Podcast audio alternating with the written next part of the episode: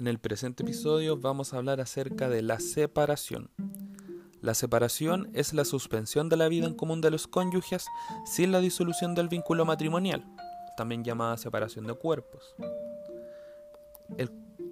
la separación tiene dos clases principalmente que son tanto la separación de hecho como la separación judicial. La separación de hecho se puede regular con acuerdo o también cuando no existe acuerdo tiene otra regulación específica.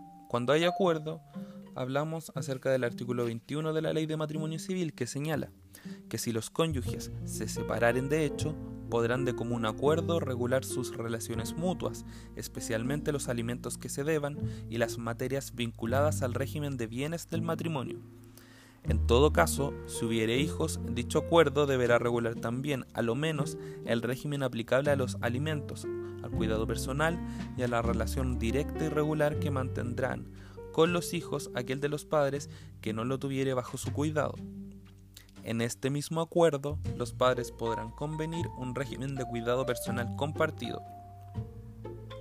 Los acuerdos antes mencionados deberán respetar los derechos conferidos por las leyes que tengan el carácter de irrenunciables.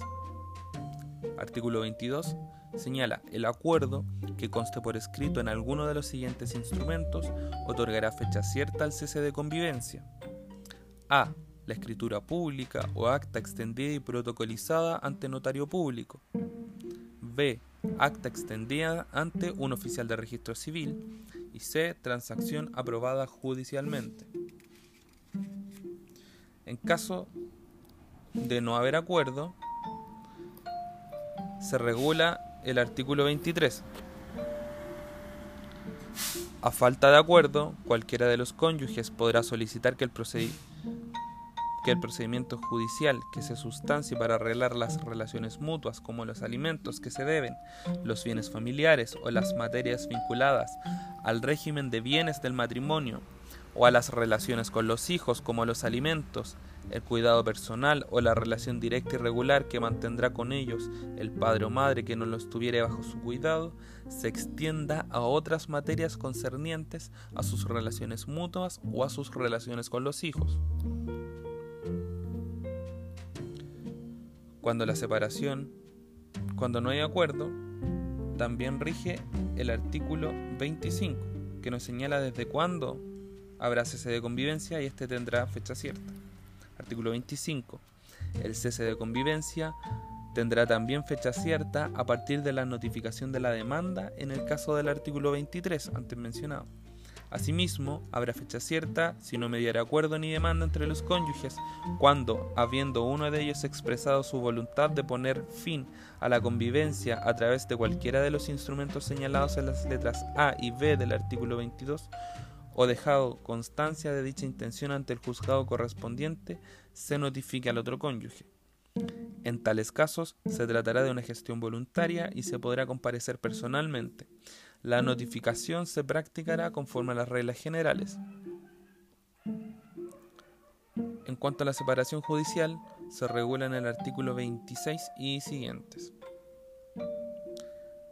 La separación judicial puede ser por una falta imputable, regulada en el artículo 26, en este caso señala, la separación judicial podrá ser demandada por uno de los cónyuges si mediare falta imputable al otro, siempre que constituya una violación grave de los deberes y derechos que les impone el matrimonio o de los deberes y obligaciones para con los hijos, que torne intolerable la vida en común. No podrá invocarse el adulterio cuando exista previa separación de hecho consentida por ambos cónyuges. En los casos a que se refiere este artículo, la acción para pedir la separación correspondiente únicamente al cónyuge que no haya dado lugar a la causal. También tenemos la separación judicial por cese de convivencia, que es la señalada en el artículo 27, que señala, sin perjuicio del anterior, cualquiera de los cónyuges podrá solicitar al tribunal que declare la separación cuando hubiere cesado la convivencia si la solicitud fuere conjunta, los cónyuges deberán acompañar un acuerdo que regule en forma completa y suficiente sus relaciones mutuas y con respecto a sus hijos. El acuerdo será completo si regula todas y cada una de las materias indicadas en el artículo 21. se entenderá que es suficiente si resguarda el interés superior de los hijos, procura minorar el menoscabo económico que pudo causar la ruptura y, y establecer relaciones equitativas hacia el futuro entre los cónyuges cuya separación se solicita. En cuanto a la acción, se señala el artículo 28 que la acción de separación es irrenunciable. Y podrá en el 29 señala que la separación podrá solicitarse también en el procedimiento a que dé lugar alguna de las acciones a que se refiere el artículo 23, o por denuncia de violencia intrafamiliar producida entre los cónyuges o entre alguno de estos por los hijos. En cuanto a sus efectos, el artículo 32 señala que la separación judicial produce sus efectos desde la fecha en que quede ejecutoriada la sentencia que la decreta. Sin perjuicio de ello, la sentencia ejecutoriada en que se declare la separación judicial deberá subinscribirse al margen de la respectiva inscripción matrimonial. Efectuada la subinscripción, la sentencia será oponible a terceros y los cónyuges adquirirán la calidad de separados, que no los habilita para volver a contraer matrimonio.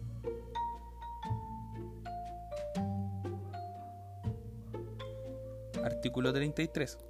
La separación judicial deja subsistentes todos los derechos y obligaciones personales que existen entre los cónyuges, con excepción de aquellos cuyo ejercicio sea incompatible con la vida separada de ambos, tales como los deberes de cohabitación y de fidelidad que se suspenden. Artículo 34.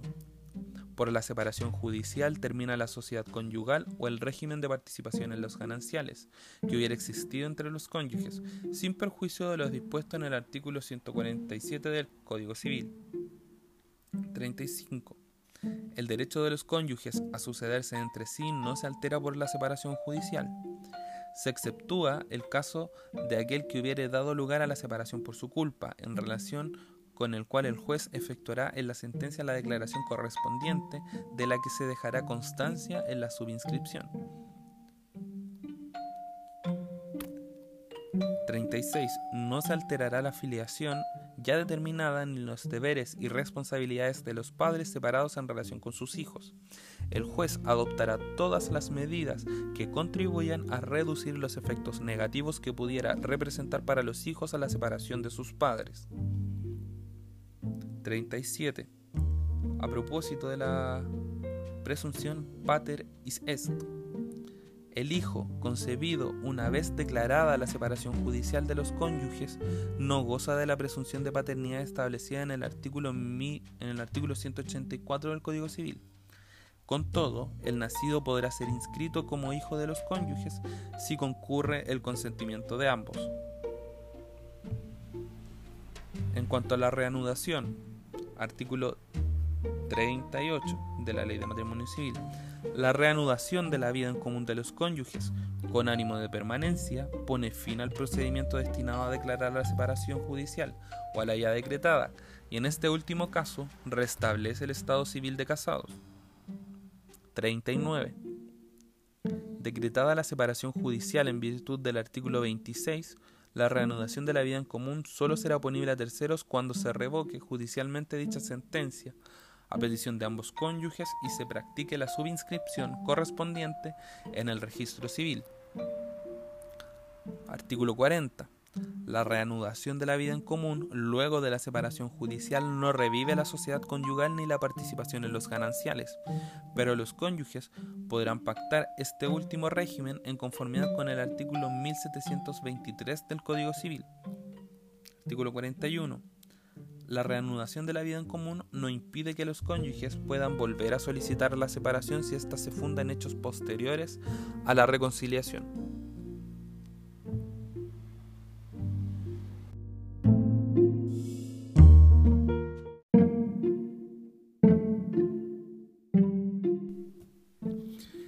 La terminación del matrimonio. Artículo 42. El matrimonio termina 1. Por la muerte de uno de los cónyuges. 2. Por la muerte presunta, cumplido que sean los plazos señalados en el artículo siguiente. 3. Por sentencia firme de nulidad. 4. Por sentencia firme de divorcio. Y 5. Por sentencia firme que acoge la solicitud de rectificación de sexo y nombre por razón de identidad de género.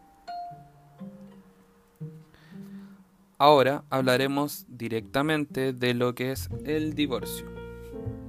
El concepto de divorcio es una forma de poner término a un matrimonio válido en vida de los cónyuges.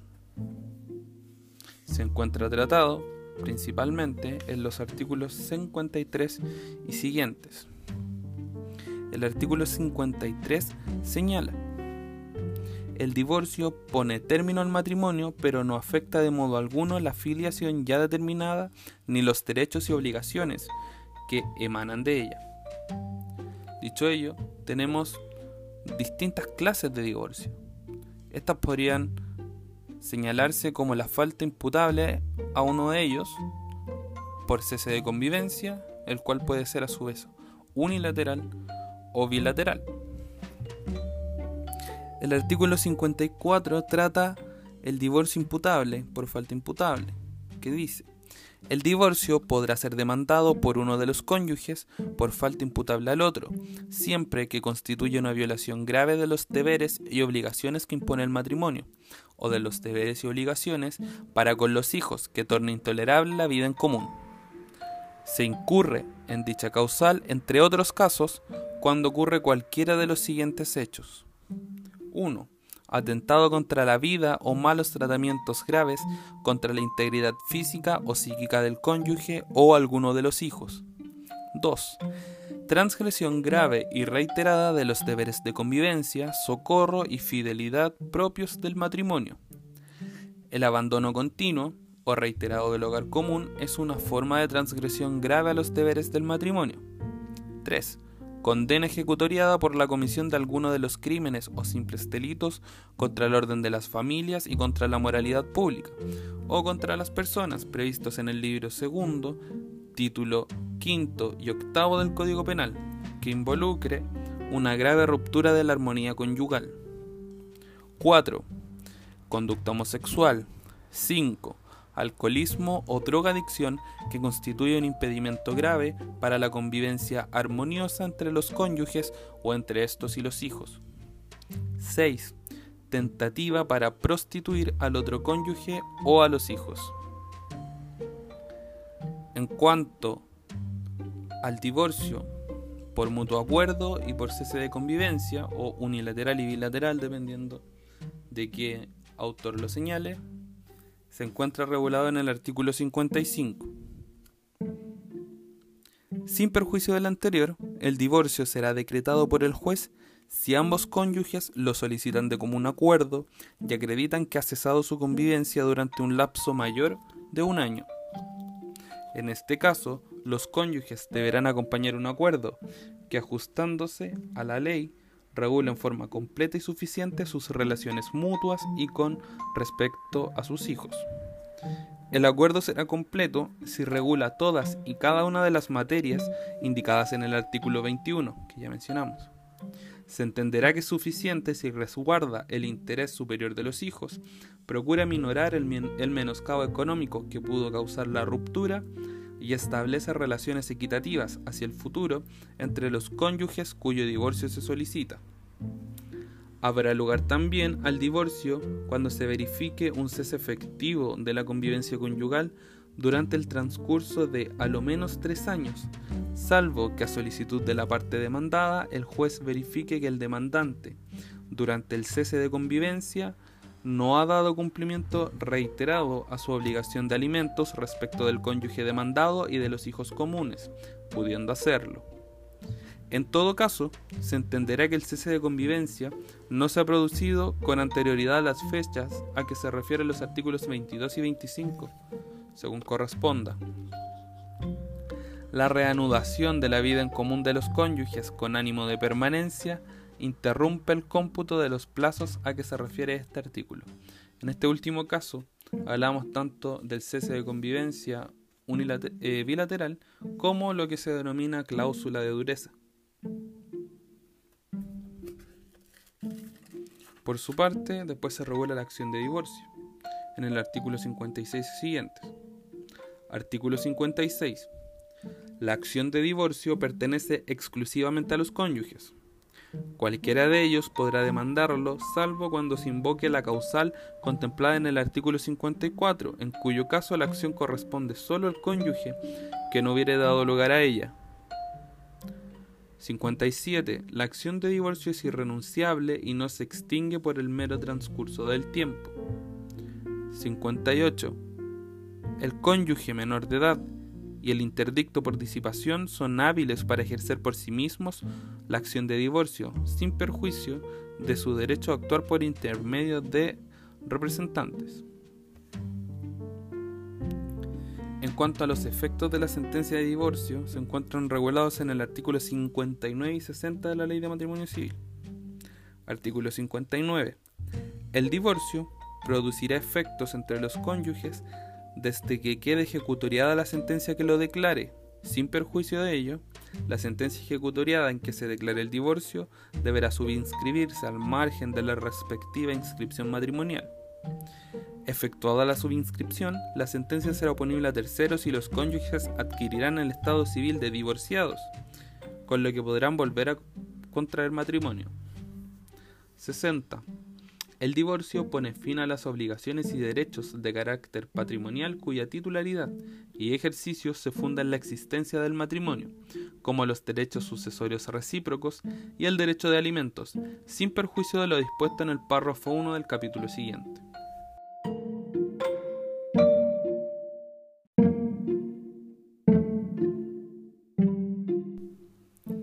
Ahora vamos a hablar acerca de las reglas comunes a ciertos casos de separación, nulidad y divorcio. Artículo 61 de la Ley de Matrimonio Civil.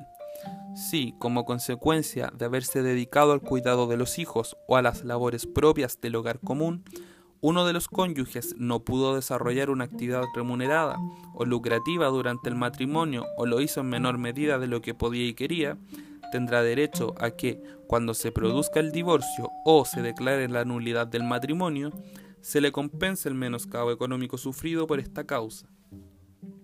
En este caso estamos hablando directamente de la compensación económica y del supuesto de procedencia de la misma. Artículo 62. Para determinar la existencia del menoscabo económico y la cuantía de la compensación, se considerará especialmente la duración del matrimonio y de la vida en común de los cónyuges, la situación patrimonial de ambos, la buena o mala fe, la edad y el estado de salud del cónyuge beneficiario, la situación material de beneficios previsionales y de salud, su cualificación profesional y posibilidad de acceso al mercado laboral, y la colaboración que hubiere prestado a las actividades lucrativas del otro cónyuge. Si se decretare el divorcio en virtud del artículo 54, el juez podrá denegar la compensación económica que habría correspondido al cónyuge que dio lugar a la causal o a disminuir prudencialmente su monto. Cuando hablamos en este caso de, en concordancia con lo señalado, que la causal del artículo 54 hablamos de la divorcio por falta imputable, ¿cierto? 63.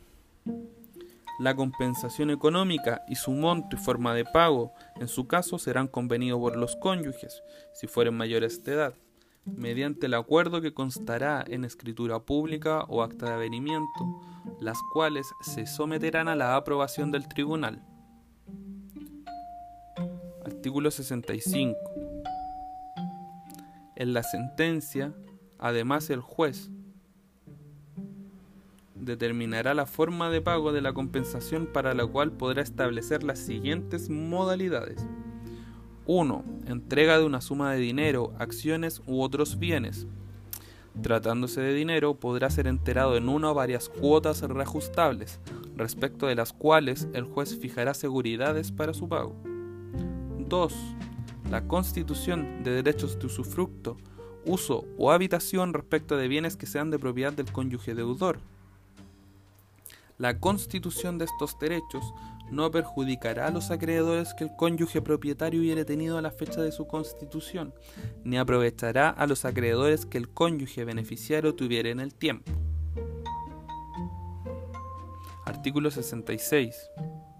Si el deudor no tuviera bienes suficientes para solucionar el monto de la compensación mediante las modalidades a que se refiere el artículo anterior, el juez podrá dividirlo en cuantas cuotas fuera necesario.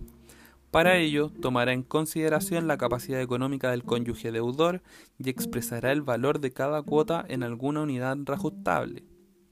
La cuota respectiva se considerará alimentos para el efecto de su cumplimiento a menos que se hubieran ofrecido otras garantías para su efectivo y oportuno pago, lo que se declarará en la sentencia.